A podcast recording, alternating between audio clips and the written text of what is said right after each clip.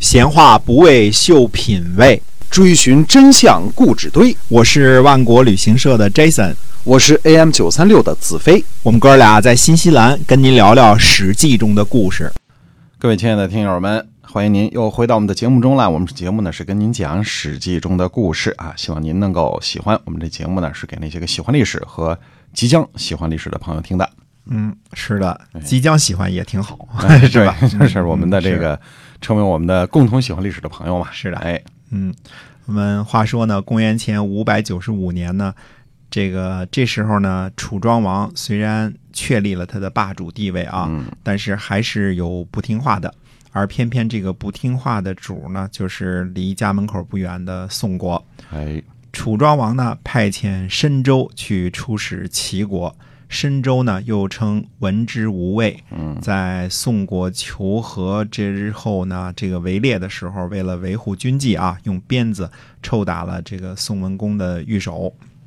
楚庄王呢告诉申州，虽然是出使齐国，路过宋国，但是不必跟宋国打招呼，就是不借道嗯啊啊，不借道。同时呢，派遣公子冯去出使晋国，但也不必通知郑国，也是不借路。按照惯例呢，就是使者出使到哪个国家，经过哪个国家的时候啊，一定要这个告知一下被路过的国家，这个使者这叫借道。接到。那么啊楚庄王呢，故意令这两位使者呢，就是等于说不办这个转机签证，就嗯就去经过别的国家。哎，嗯，其实呢，是为了考验宋国和郑国，看他们怎么反应。申州说呢，他说郑国懂事儿，一定不会为难去晋国的使者。嗯，但是我路过宋国，如果不向宋国借道的话，我的小命儿恐怕难保。楚庄王回答说呢，说如果宋国敢杀了你，我一定去讨伐宋国。那么申州呢，见了自己的儿子申息之后呢，就上路了。申州呢，到了宋国，果然就被扣下了，没转机签证嘛，对吧啊？，嗯，扣 你了，嗯，嗯扣下了。那这个宋国的化缘就说呢，他说路过而不借道，这就是看不起我们，看不起我们就会灭亡我们。如果我们杀了楚国的使者，必定会引得楚国来攻伐我们，反正最多也就是灭亡，干脆就把楚国使者给杀了得了。嗯，就果然就把申州给杀了。杀了啊，这消息呢传到楚国，楚庄王呢这个异常愤怒啊，挽起袖子就站起来了，光着脚就跑到了庭院嗯当中了啊。跑到庭院当中的时候，给他拿鞋的仆人才追上他；跑到门外的时候，给他拿剑的人才追上他。等他跑到闹市闹市中的时候啊，嗯给他这个备备好的这个马车才追上他。都没他跑得快是吧？对他自嗯个儿就就就一怒之下就就准备出征了。嗯，秋天的时候呢，楚庄王带领军队就包围了宋国的都城。那宋国被包围，呃，想都甭想，当然是去晋国求救，是吧？嗯对嗯晋景公呢，准备去救援。晋国的大臣说呢，说说了一句什么话呢？说这个随鞭之长不及马腹，这就是“鞭长莫及”这句话的成语的由来啊。嗯，编织长木及马腹，嗯哎，晋国呢，呃，就不准备救援了。那虽说晋国呢放弃了救援，大家看这时候晋国的这个处置啊，嗯，还是派了大臣汉阳出使宋国，让宋国呢不要投降楚国。我们说这个现在这个解放的解，我们都跟山西话念成汉啊，汉阳汉阳哎出使宋国，呃，就是让他不要投降。嗯晋国呢让汉阳去对宋国人说呢，说大军细起，马上就到了，嗯，大军马上就都来了。嗯汉阳呢，半路上就被楚国给抓住了。楚庄王呢，就贿赂汉阳，说希望汉阳呢，这个去跟宋国喊话，去劝降宋国。汉阳呢就不答应。那劝了三次之后呢，汉阳答应了。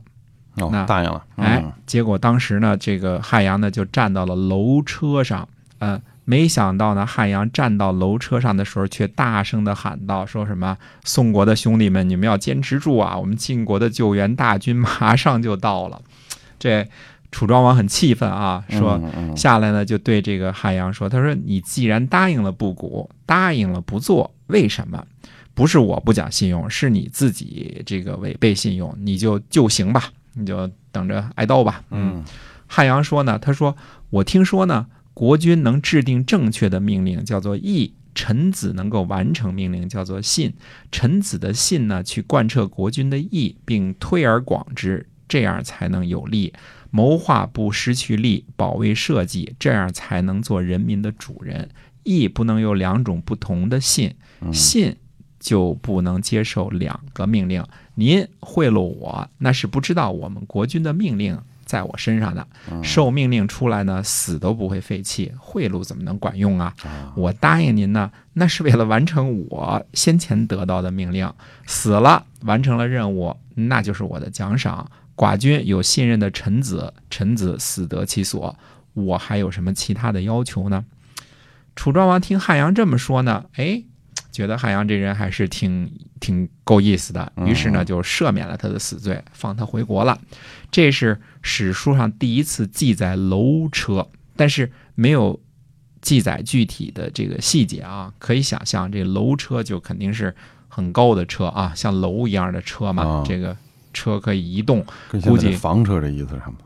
呃，房车， 房车可以移动的车，它还要高，关键是楼嘛高，那嗯强调楼嘛。嗯 那么可以移动的这个楼车呢，估计主要的功能是从高处用来射箭，辅助攻城的啊，哦对，就是也是用来用于战争上。哎，用于战争的。那么，呃，这个如果楼车上的汉阳可以站在楼车上向宋国方面喊话，可以想象这楼车的高度应该是不低，对吧？嗯嗯，急着城墙高了嘛，对对吧？对对，哎，那么楚国呢？呃，去年攻陷了陈国的都城，今年呢攻陷了郑国的都城，说不定呢和这个叫做楼车的这个器械啊有关啊。嗯以前呢，那么攻陷城池并不是很容易的事儿。如果我们以前记得啊，这个郑庄公费了好大的劲儿去才攻陷了这个许国的都城，对吧？那么晋文公呢，也是死了死了很多人之后呢，才用计攻克了曹国的都城。对，按道理来说呢，郑国的都城应该比许国、曹国这些小国的都城坚固很多。嗯，呃，但是是不是因为有了楼车这个原因才攻克的郑国的都城，这个我们就不得而知了。我们只知道这个时候我们有个记载有楼车了。啊，呃，但是谢阳这个这个这个，呃，现在这个呃这个楼车呢，我们也不知道它长得什么样儿，也全部都完全的不了解了。嗯，但应该是有一定的高度，吧应该是有一嗯定的高度，那嗯高了之后就可以放箭嘛。对嗯才它能跟才能它攻城吧？对它能嗯攻城，它跟古罗马设计那个那个，呃，古罗马也有这么一种东嗯西，靠近城墙了之后，它啪往上一靠，嗯，就能够云梯哎云梯类似啊哎就能够攻城啊。嗯嗯呃，这一喊话呢，这个楚国围国围攻这个宋国都城就更加吃力了。估计呢，这个宋国呢让这个汉阳给吃了定心丸了，于是呢决定死守城池。楚国这一包围就包围了五个月，已经到了公元前五百九十四年的夏天五月份了。宋都城中的粮食呢已经吃完了，楚国的粮食也吃完了，围城还没有结果。那楚庄王呢就准备撤兵。这时候，这个申州的儿子申西啊，就跪在这个楚庄王的马前呢，就磕头。他说：“大王，您说话不能不算数啊！”楚庄王呢无话可答，因为他想当初说嘛，跟申州说，如果是他们杀了你，我就去讨伐宋国嘛，嗯，对吧？这个时候呢，申叔时为楚庄王驾车，他呢提议说呢，他说我们开始在城外啊盖房子，啊、而且呢让外逃的农民呢都回来种地，宋国呢一定会屈服。那就是什么？我们在这儿长期住下来，又盖房子又种地，对吧？嗯嗯，长期种下来了，住下来了，那宋国肯定会屈服。楚庄王就听从了，宋国人呢果然就害怕了。于是夜里呢，这个化缘呢就这个坠出城外，就是拧过绳子绑上出去了，偷偷出城了，偷偷呢去到了楚国的这个子反的军帐之中。啊嗯，子反呢原来是宋国逃难去这个楚国的公子嘛。化缘就说呢，他说城里边啊，这个呃戏鼓而吹，一子而食。虽然是这样呢，逼着宋国签订城下之盟，就算亡国了也不屈服。但是如果退兵三十里，唯命是听。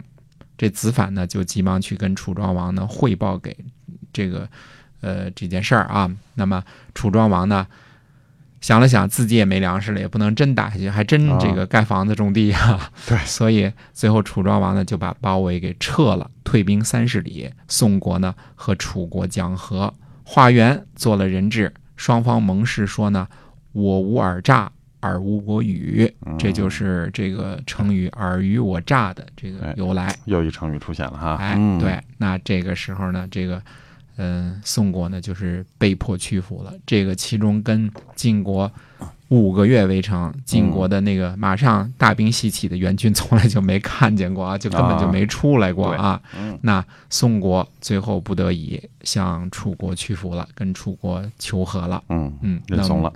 哎，那我们知道下边这个宋国归附了这个楚国之后的这个情况怎么发展呢？那我们下回再跟大家接着说。哎，是的，欢迎关注我们的节目，持续来了解《史记》中啊那些个我们所非常感兴趣的故事。我们下期再会。再会。